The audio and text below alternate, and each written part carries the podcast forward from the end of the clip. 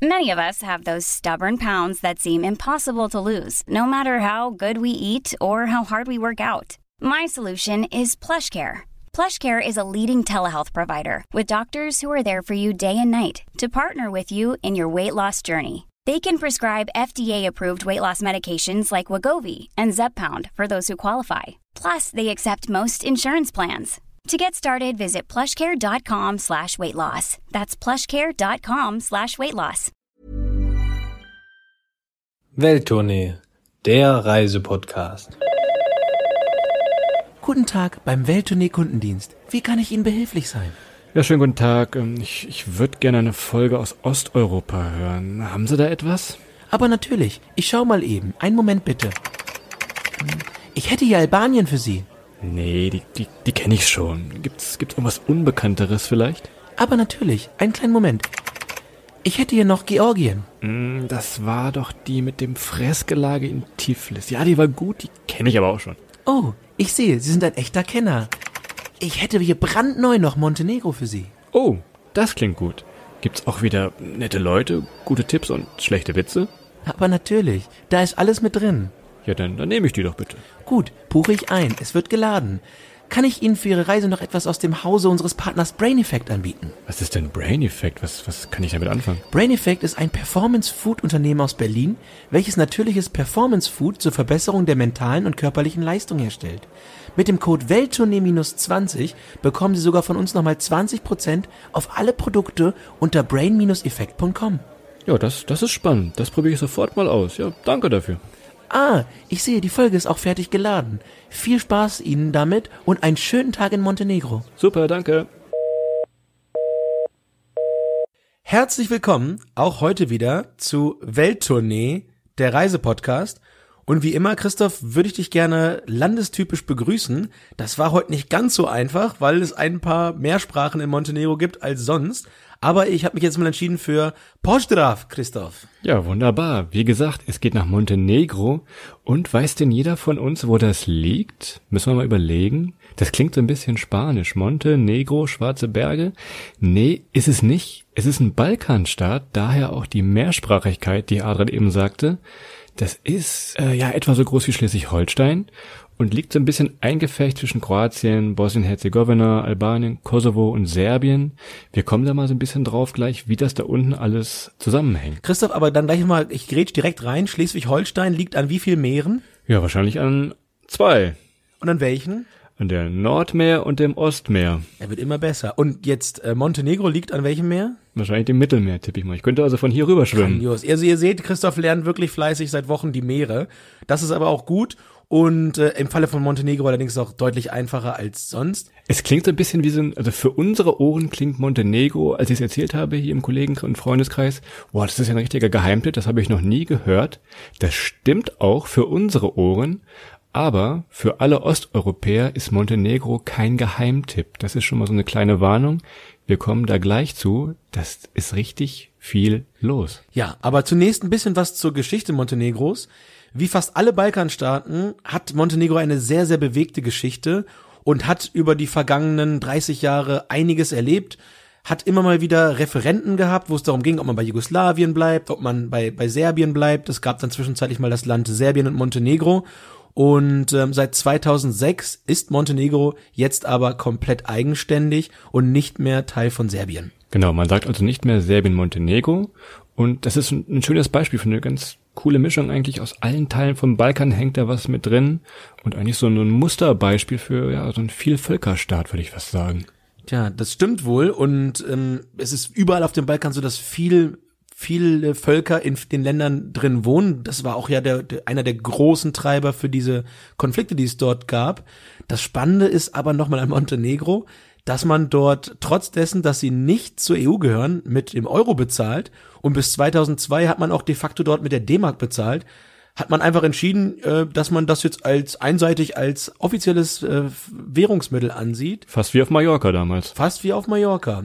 Und Christoph, ähm, wenn wir schon über Währungsmittel reden, um die nächste Brücke zu schlagen, ähm, hat James Bond nicht damals auch ganz groß gepokert in Montenegro und eine Menge Geld gewonnen? Du stichst da in eine Wunde. Das ist für mich als großer James Bond Fan, habe ich mich sehr auf diese Reise nach Montenegro gefreut, weil vielleicht wisst ihr es, der Film Casino Royale spielt offiziell in Anführungszeichen in Montenegro. Und ich dachte, ja, man sieht diese schönen Bergwipfel, diese kleinen Plätze und so weiter, man sieht die berühmten Drehorte. Und dann kam irgendwann raus, irgendwer sagte uns, es wurde nicht eine Sekunde von diesem Film in Montenegro gedreht. Tja, vielleicht ist das ein bisschen besser für das Land. An der Stelle gehen äh, Grüße raus an das extrem massiv überfüllte Dubrovnik. ähm, vielleicht besser, wenn James Bond da wirklich nicht gedreht wurde. Wo du gerade Dubrovnik sagst, wir können mal direkt reinspringen mit dem Transport vor Ort. Klar, ihr kommt im Flugzeug hin, wenn ihr hinfliegen wollt. Ihr könnt nach Dubrovnik fliegen, ihr könnt in die Hauptstadt fliegen. Oder es gibt an der Küste auch einen Flughafen, der heißt Tivat. Was wir gemacht haben damals, wir sind mit dem Bus rein und wieder rausgefahren und das war deutlich cooler eigentlich. Ja, also ihr fahrt meistens entlang äh, von engen Küstenstraßen, habt tolle Ausblicke, kommt durch viele kleine Orte und die Buslinien insbesondere entlang der Küste sind wirklich, wirklich gut. Und wenn wir über Preise reden, das ist schon ein paar Jahre her, dass wir da waren, reden wir hier wirklich über Fahr Fahrtkosten von drei, vier Euro für relativ substanzielle Strecken. Und ich weiß, genau diesen Sommer hat ein Kumpel von uns, hat sich sein Auto geschnappt, war mit dem Studium fertig und ist wirklich von Deutschland mit dem Auto runtergefahren. Das geht also auch und was er so berichtet hat, das war wirklich cool. Diese kleinen, ja, diese Straßen am Fjord lang, tolle Aussichten. Ihr könnt hier von Kotor nach Setenje fahren, da kommen wir nachher nochmal drauf. Ist also wirklich Abenteuer mit dem eigenen Auto. Ja, also wenn man länger Zeit hat, kann es auf jeden Fall Sinn machen, ein Auto zu haben, um dann wirklich auch in die letzte Ecke des Landes zu kommen. Und das machen auch sehr, sehr viele, wie du gerade richtig gesagt hast. Der gesamte Balkan ist voll mit deutschen Kennzeichen, liegt aber auch viel daran, dass sehr, sehr viele Leute im Zuge, oder sehr, viele Menschen, dort natürlich im Zuge des, des letzten Krieges dort nach Deutschland gekommen sind, dort jetzt leben und dann häufig Verwandte, Bekannte und so weiter in der alten Heimat besuchen ähm, oder in der Heimat ihrer Eltern. Das kommt mittlerweile auch, auch sehr häufig vor. Und dementsprechend deutsche Autokennzeichen sind dort eigentlich an der Tagesordnung. Und schon wieder ein, ein wunderbarer Hinweis für mich, wo du gerade sagst, im Zuge des letzten Krieges, man kann auch mit der Bahn durchfahren. Denn man kann von Bar an der Küste fast bis nach Belgrad durchdüsen. Was für eine geile Brücke, Christoph. Sehr gut im Zug. Nicht schlecht, ne? Also von Bar an der Küste bis nach Belgrad. Und das ist gerade für uns Interrail-Fans oder wenn ihr mal Interrail machen wollt, guckt euch das mal an. Das sieht schon geil aus. Wir haben es leider nicht gemacht, nur aus Erzählungen. Kleiner Tipp hier an dieser Stelle.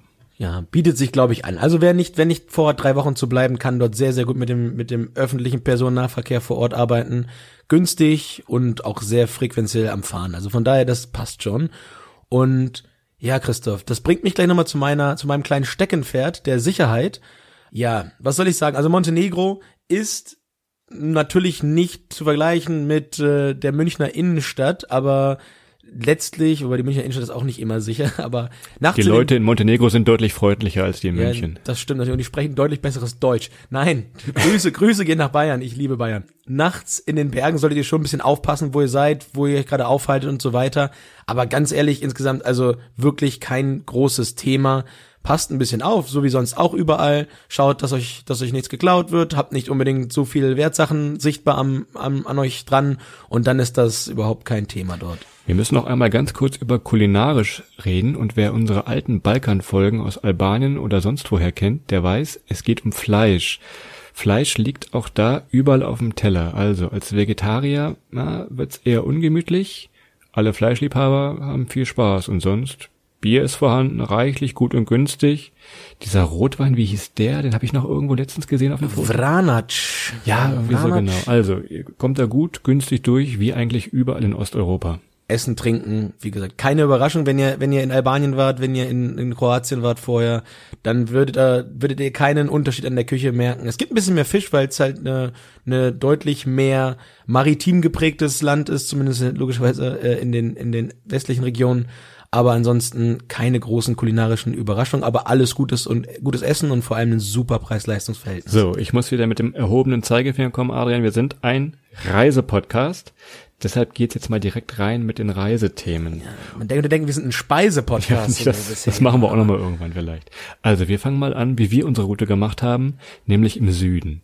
Wir sind von Albanien, das war in Skodra, sind wir mit so einem alten Golf 4, mehr oder weniger per Anhalter, oder ich glaube, wir haben ihm 5 Euro gegeben, sind wir dann nach Ulcini gedüst. Ich habe es mir aufgeschrieben, hoffentlich spreche ich es richtig aus, das ist so ein Küstenort. Ja, und man muss sagen, wir haben danach noch viele weitere Küstenorte gesehen, die wir jetzt nicht weiter näher besprechen. Aber Ulcinj ist quasi so ein bisschen der Musterküstenort in Montenegro gewesen. Es gibt eine lange Flaniermeile ähm, entlang des Strandes und gerade abends werdet ihr dort totgetreten. Die Leute sind alle auf der Straße und laufen quasi permanent Strand hoch, Strand runter mit Kind und Kegel. Ich habe da, glaube ich, zwei Stunden lang mit, mit einer Gruppe Kindern, die waren so zwischen acht bis 14 Fußball gespielt ja. am Strand die ganze Zeit, weil man an der, auf der Promenade einfach nicht langlaufen konnte. Das war, also, boah, da war richtig was los. Mal so ein ganz kleiner Hinweis oder was wir beobachtet haben, was wir sehr, sehr interessant fanden.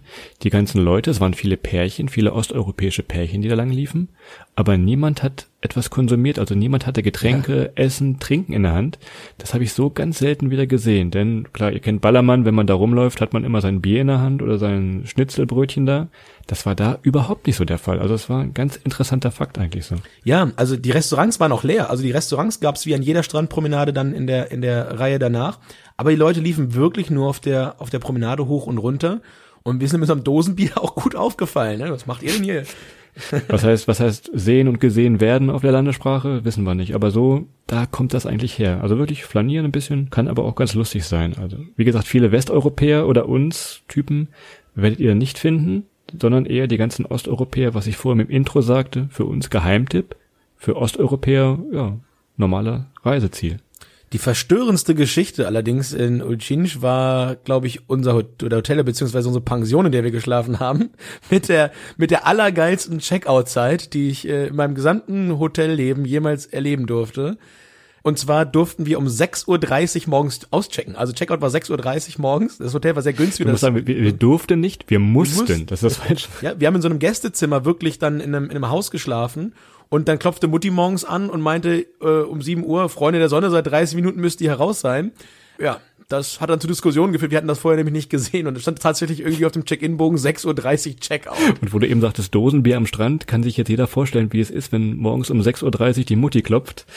Das war dann nicht so angenehm für unseren Kopf zumindest. Wenn sie um 6 Uhr geklopft hätte, hätte sie uns doch wach erlebt, aber wir vorm Schlafen.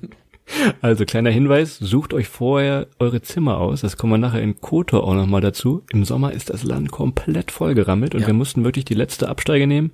Die hat uns irgendwie so ein Kneipenwirt noch empfohlen, wo wir da in der Kneipe saßen. Also das war wieder alles über urige drei Ecken. Kümmert euch ein bisschen vorher, wenn ihr in der Hauptsaison fahrt und nicht irgendwo in der Absteige sein wollt, kümmert euch um ein Zimmer. Es tut mir leid, ich muss da nochmal einhaken, aber um nochmal noch mal zu unterstreichen, wie, wie gerne Christoph wirklich um 6.30 Uhr morgens aufsteht, äh, kann ich daran, dass es kurz danach, nachdem wir weiterfahren wollten, von Ulcinj weiter nach, nach Norden, äh, war es glaube ich, ich, es war Norden, dass er sich in einen massiven Streit mit dem Busfahrer begeben hat, weil der von ihm 50 Cent haben wollte für das Verstauen des Gepäcks im Bus unteren, im unteren Busteil. Und Christoph da wirklich 15 Minuten bis an die Grenze mit dem Busfahrer sich am Anbrüllen war, bis er dann, glaube ich, doch am Ende des Tages zumindest die 50 Cent zahlen musste. So muss man sagen, mein Gepäckstück war ungefähr so groß wie ein DIN A4-Blatt. Das war wirklich unverschämt, dass ich das in einem, in einem Busbauch verstauen musste eigentlich. Es waren 50 Cent. Okay. An dieser Stelle geht's dann auch weiter mit unserer Reise. Und zwar, Christoph, geht's jetzt nach Budva. Budva ist quasi aus meiner Sicht so ein bisschen eine Mischung aus Lorette de Mar und Rimini. Also die Wiedergeburt des 90er Jahre Partyorts. Wie ihr wisst, sitzen wir jetzt in diesem Bus mit dem, mit dem Angry Busfahrer und man fährt in diesen Küstenstraßen vorbei, das ist wunderschön. Aber die letzte Kurve, bevor man nach Budva kommt, das ist oben am Berg, müsst ihr euch vorstellen, und man guckt in dieses Tal rein und da seht ihr schon wirklich Liege an Liege, Sonnenschirm an Sonnenschirm. Und ich weiß noch wie heute, wir gucken uns beide an. Ich glaube, du schüttelst nur den Kopf, da wussten wir schon genau, was uns blüht. Wir wollten uns eigentlich nur ein bisschen in die Sonne legen, ein bisschen am Strand sitzen. Aber ja, also diese Stadt, die bevölkern Massen an ja meistens jungen osteuropäischen und russischen Besuchern. Ich sage Hotelkomplex, ich sage Einkaufszentrum, ich sage Neonlicht. Führe gerne fort, Adrian, aber ich glaube, das stimmt schon so, oder? Ich, ich möchte, ich möchte.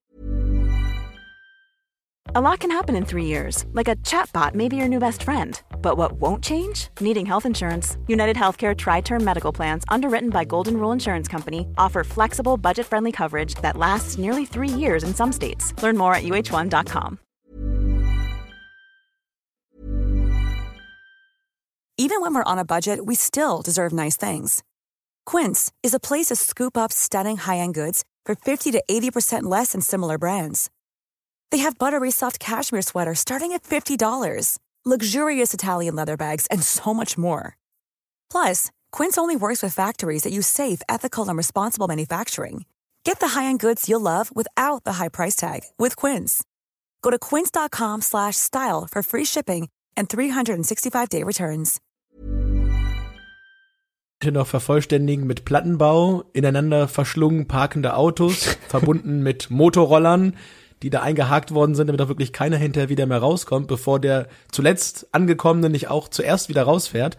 Nein, aber ich habe ganz ehrlich, hatte ein kleines, einen kleinen Flashback in dem Moment, als wir um die letzte Kurve kamen.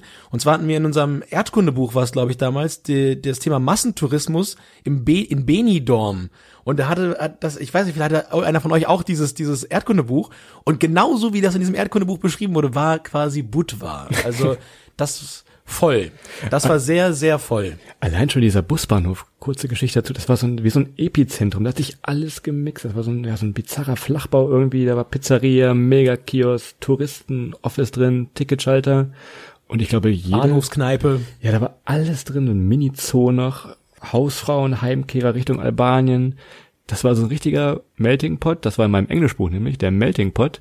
Ich glaube, das ist ein richtiger Melting Pot gewesen, dieser Busbahnhof in Budva, den wir zum Glück auch nicht verlassen haben. Tja, also wir wollten uns eigentlich in die Sonne legen, aber wie Christoph gerade richtig sagt, weiter als bis zum Busbahnhof sind wir nicht gekommen.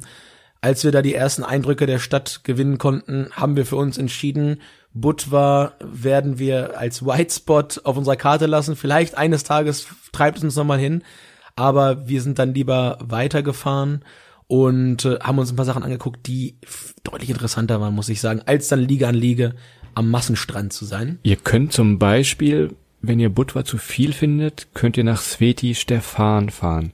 Das liegt ebenfalls an der Küste. Äh, ja, aber es ist auch keine Empfehlung so richtig. Das ist nämlich so ein bisschen wie bei dir in Hamburg, Adrian, in der Herbertstraße oder wie Rudi Assauer gesagt bekommen hat. Nur gucken, nicht anfassen. In, in Sveti Stefan haben sie es komplett anders gemacht als in Budva. Da haben sie den Laden einfach mal direkt abgeschlossen. Man kommt nämlich, und ihr kennt das vielleicht, also es ist eines der, der, der berühmtesten Podcast-Motive. es, ist, es ist eines der berühmtesten Foto-Postkartenmotive. Postkartenmotive, wollte ich sagen die man so von der östlichen Adriaküste kennt. Und zwar ist das so eine, so eine, so eine, so eine Halbinsel, die mit einem ganz kleinen, mit einer kleinen Landzunge quasi verbunden ist. Müsst ihr mal nach googeln.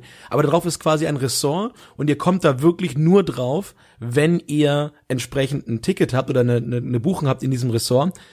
Was natürlich nicht heißt, dass ihr nicht auf den Insta-Boyfriend-Felsen im Vorfeld gehen könnt und euch dort fachgerecht von eurem Freund ablichten lassen könnt vor dieser Halbinsel. Hier muss ich aber als Sparfuchs warnend eingreifen, Adrian. Denn wenn ihr den Strand davor wollt, vor dieser Insel, ich glaube eine Liege, ich will nicht lügen, aber es waren 80 Euro. Also dieses, dieses Insta-Boyfriend-Foto, das kostet an dieser Stelle richtig Geld. Lasst es lieber, überlegt es euch und fahrt vielleicht lieber nach Kotor, denn das ist so das Highlight Montenegro. Jeder kennt es, jeder fährt dahin, jeder war da. Ja, die liege 80 Euro oder wie du sagst 160 Rucksäcke im, im, im Bus unten drin. Aber ja, ja, da kann man, da lohnt sich das Sparen schon eher als beim Busfahrer zu falschen. Naja, aber wie du richtig sagst, Kotor. Und ich glaube, jetzt machen wir die Pandora einmal auf, weil das war wirklich sehr, sehr geil. Also Kotor, das ist ein kleines Dorf, liegt an einem Fjord, denn die Adria, die geht ins Landesinnere so ein bisschen, habt riesenhohe Berge, 1000 Meter teilweise, geht die in das Landesinnere rein und Kotor ist so der ultimative ja, Touristenspot. Da leben vielleicht, ich weiß nicht, 1000, 2000 Leute und es ist übervölkert von Touristen, klar, weil es halt so schön ist, Adrian. Ja, und es hat eine massiv schöne Architektur. Diese Häuser sind sehr, sehr gut erhalten oder zumindest sehr, sehr gut wieder instand gesetzt worden. Es sieht alles immer noch so ein Stück weit aus, als wäre man auf einmal im Mittelalter angekommen. Also ich sage mal so, wie, wie ein bisschen, bisschen, ganz bisschen Dubrovnik, aber ohne so groß und mächtig zu sein, aber ganz klein verschnörkelt, süß. Also wirklich eine ganz, ganz tolle kleine architektonische Stadt. Und Christoph, ich glaube im Gegensatz zu Barcelona. Die freuen sich da über Touristen. Tatsächlich haben sie uns in der Tourismusinformation immer mal erzählt. Die freuen sich wirklich, dass da bärig was los ist, weil das, erstmal das Land lebt davon, es ist ein großes Einkommen Touristen, aber auch die Stadt, das ist für die normal, klar. Wo Venedig oder hier Barcelona, die beschweren sich den ganzen Tag. Die nehmen es halt so hin. In Kotor selbst, also ihr habt die Stadt wahnsinnig schnell erlaufen. Also im Prinzip, wenn man, wenn man da einen Tag intensiv durch die Stadt geht, wenn man jetzt kein großer Museumsgänger oder ähnliches ist, seid ihr da wirklich architektonisch an einem Tag durch. Ähm, wenn ihr Christoph dabei habt, braucht ihr meistens ein bisschen länger, um hochzugehen dann auf die auf die Festung. Das ist eine kleine Festung oberhalb von Kotor. Das sind irgendwie so 1800, 2000 Treppenstufen, ich habe keine Ahnung, die da mal hochlaufen muss. Und dementsprechend haben wir einen Tag länger gebraucht. Nein, Scherz beiseite, aber das könnt ihr von da oben, muss man eigentlich mal hoch. Genau, nehmt euch was zu trinken mit, denn wir haben festgestellt, je höher man kommt zur Festung, desto teurer wurden irgendwie die, Getränkepreise. Ich glaube, das ist ein ganz komisches System da. Fing es unten mit 50 Cent an, waren es oben schon zwei Euro für einen halben Liter Wasser. Also gut gemachtes System da. Das ist auf jeden Fall so. Ich meine, das ist wie ganz häufig. Also je näher man an einen Hotspot kommt, desto teurer wird's. Aber von da oben hat man wirklich einen ganz fantastischen Überblick über die gesamte Bucht von Kotor.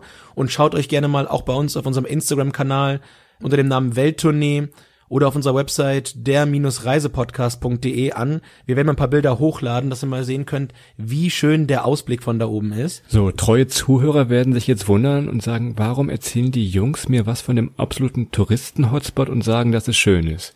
Ja, der Einwand ist berechtigt. Wir waren so drei Tage da, denn erstmal wird es abends, wird schön leer, dann ist es wieder angenehm. Und was wir gemacht haben, wie so oft, das ominöse Seitenstraßenprinzip. Denn es bündelt sich wirklich alles, alles in dieser Altstadt. Was haben wir gemacht? Wir sind einfach mal 5, 6, 700 Meter rausgegangen, immer noch an diesem, an dem Fjord dran, haben uns aber den ganzen Tag auf so einen alten Steg gesetzt, mehr oder weniger, oder so ein Anleger war das, Adrian, und uns da voll einfach die Sonne auf den Bauch scheinen lassen. Also, wenn du ehrlich gewesen wärst, hättest du nach voll nicht Sonne im Satz verwendet, aber wir haben dann in einem alten äh, sowjetischen Beach-Resort gelegen, das aber nicht mehr im Betrieb ist und langsam verfällt. Ich weiß nicht, ob das immer noch so der Fall ist. Vielleicht war jemand kürzlich mal in Kotor und kann berichten.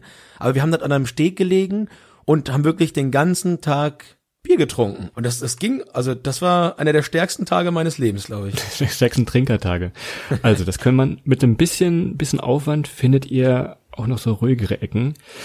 Ihr könnt theoretisch auch nach Perast fahren. Das ist ebenfalls so ein kleines Dorf. Ein bisschen, gefühlt ein bisschen weniger los. Also wenn ihr ein eigenes Auto habt, könnt ihr da mal rüberdüsen. Aber ansonsten, also Kotor ist ein Must. Ja. Auch wo wir normalerweise auf solche Orte eher verzichten wollen fanden wir es ja ziemlich geil. Und nochmal eine funny Geschichte. Christoph, du hast in Kotor, hast du eine kleine Babykatze gerettet. Und äh, ohne jetzt hier für zu viele Emotionen sorgen zu, zu wollen, ähm, ja, da eine kleine Babykatze irgendwo relativ runtergekommen, in so einem, in so einer kleinen Ecke gelegen, in diesem sowjetischen äh, Plattenbau. Da sind wir morgens hingegangen, die lag dort. Äh, mittags nochmal nachgeguckt und abends lag sie immer noch dort, relativ abgemagert. Und äh, wir können auch da wieder ein paar Bilder teilen. Christoph hat sie dann an sich genommen und hat sie die zwei Tage, die wir da waren, aufgepäppelt und dann tatsächlich auch noch vermittelt. Also Aber nicht mit Bier aufgepäppelt. Sag das bitte, Nein, bevor die Tierschützer nein, jetzt schreiben. Es war kein Bier. Nee, wir haben wir haben extra Katzenfutter gekauft noch. Ja, genau. Wir haben extra, wir haben extra Katzenmilch noch gekauft aus dem, aus dem Supermarkt. Äh, von daher super, super, Christoph, ganz toll gemacht. Äh, großer Applaus. Also so schön wie es in Kotor ist, Fotomotiv, Insta-Boyfriend, ihr kennt das. Das Ding weiß leider auch die Kreuzfahrtindustrie und als wir da waren, ich glaube, da kam jeden Tag ein Schiff. Das böse Schiff mit den vier Buchstaben war eigentlich immer da, mehr oder weniger. Das haben sie jetzt inzwischen, habe ich letztens in einer großen Zeitung gelesen, haben sie ein bisschen reduziert, dass nur noch äh, mehr als drei Schiffe in der Woche sind nicht erlaubt. Also wird vielleicht gerade aktuell doch so ein bisschen die Bremse gezogen und man freut sich doch nicht mehr so. Wie gesagt, man kommt nicht so leicht hin nach Kotor. Ähm, mit dem Schiff ist schon das einfachste. Aber, und es ist wie immer, diese Stadt verliert komplett ihren kulturellen Charme in dem Moment, wo einfach mal zweieinhalbtausend Deutsche oder Engländer oder wer auch immer dort abgeworfen werden von einem Kreuzfahrtschiff, ist da einfach mal feiern. Das ist genauso wie in Dubrovnik, das ist genauso in vielen anderen Städten. Und hier kommt es nochmal besonders zum Tragen, weil die Stadt eben so klein ist. Und es ist einfach nicht dafür gemacht, dass so viele Menschen auf einmal reinströmen. Wir hatten es anfangs erwähnt, es ist eine Stadt, die eigentlich weniger von, von Schlaftouristen lebt, als von Tagestouristen, die reinkommen und dann wieder wegfahren. Und mit den Booten ist es dann halt auch so, dass es die ganze Stadt ein bisschen, naja, naja. Fahrt hin, wenn die Boote nicht da sind. im Winter. Also, wer jetzt keine Lust mehr auf viele Touristen und Massen an Touristen vor allem hat, dem empfehlen wir eigentlich mal die Tara-Schlucht. Denn die Tara-Schlucht, man, man glaubt es kaum, aber das ist eine der größten Canyons der Welt. Also es ist ein, ein Riesending. Man denkt immer, ja, Grand Canyon, ja. Aber diese Tara-Schlucht, so nah und doch so fern oder so unbekannt irgendwie eher, ne? Genau, und vor allem, ihr habt die Möglichkeit, äh, aus Kotor quasi dort geführte Touren zu buchen. Und wenn ihr seht, dass irgendwo am Ende des Horizonts ein Schiff um die Ecke biegt, direkt rein nach Kotor in ein Reisebüro und bucht euch äh, eine Tagestour oder eine Zweitagestour in einen dieser Canyons oder diesen Canyon in die Tara-Schlucht. Ihr könnt da Rafting machen, ihr könnt da ganz normal Schlauchbootstouren äh, machen vor Ort oder einfach nur euch von einem Guide mit, mit äh, Auto entsprechend an die, an die Aussichtsspots fahren lassen. Das ist wirklich sehr, sehr faszinierend. Ich muss persönlich sagen, es ist natürlich nicht wie der Grand Canyon, aber es kommt von der, von der Tiefe der Schluchten und auch von der Größe des Gebiets, kommt in Europa fast nichts oder nichts anderes an diese Art von Canyon ran. War ein ganz, ganz toller Tagesausflug. Wenn ihr das ein bisschen individuell bucht, das heißt vielleicht nicht ins größte Reisebüro gehen, sondern euch wirklich irgendwas Lokales, wo keine bekannten Logos dran sind oder ähnliches, mit einem Local sucht, dann habt ihr noch was Gutes getan für die Leute, die dort wohnen und dann einen guten Dienst erwiesen und genießt einen wunderschönen Tag in einer der größten Schluchten der Welt. So, und wenn ich hier auf meine Uhr gucke, die tickt und tickt, wir kommen schon wieder an die magische Schallgrenze. Deshalb würden wir sagen, wir sind dann von Kotor Richtung Kroatien gefahren, wieder mit dem Bus, dann gab es noch eine kleine Fährfahrt über den, über den Fjord, das war ganz schön noch. Aus Dubrovnik und Kroatien müssen wir nochmal gesondert erzählen, da gibt's auch noch lustige Geschichten, da kommen wir wieder zum Thema Massentourismus, aber das ein andern Mal. Mir bleibt nur zu sagen, ich hoffe, die Folge heute hat euch gefallen, wie sonst auch. Wir haben neue Mikrofone, das hört man vielleicht. Wir haben uns zwei Sennheiser Mikrofone gegönnt. Und ja, ansonsten kommt zur Buchmesse, besucht uns am Stand von Mer Dumont, schreibt uns gerne bei Instagram vorher, vielleicht sieht man sich, treffen wir uns, trinken ein Bier oder ein Wein oder eine Cola Light, was ihr mögt. Bis zum nächsten Mal.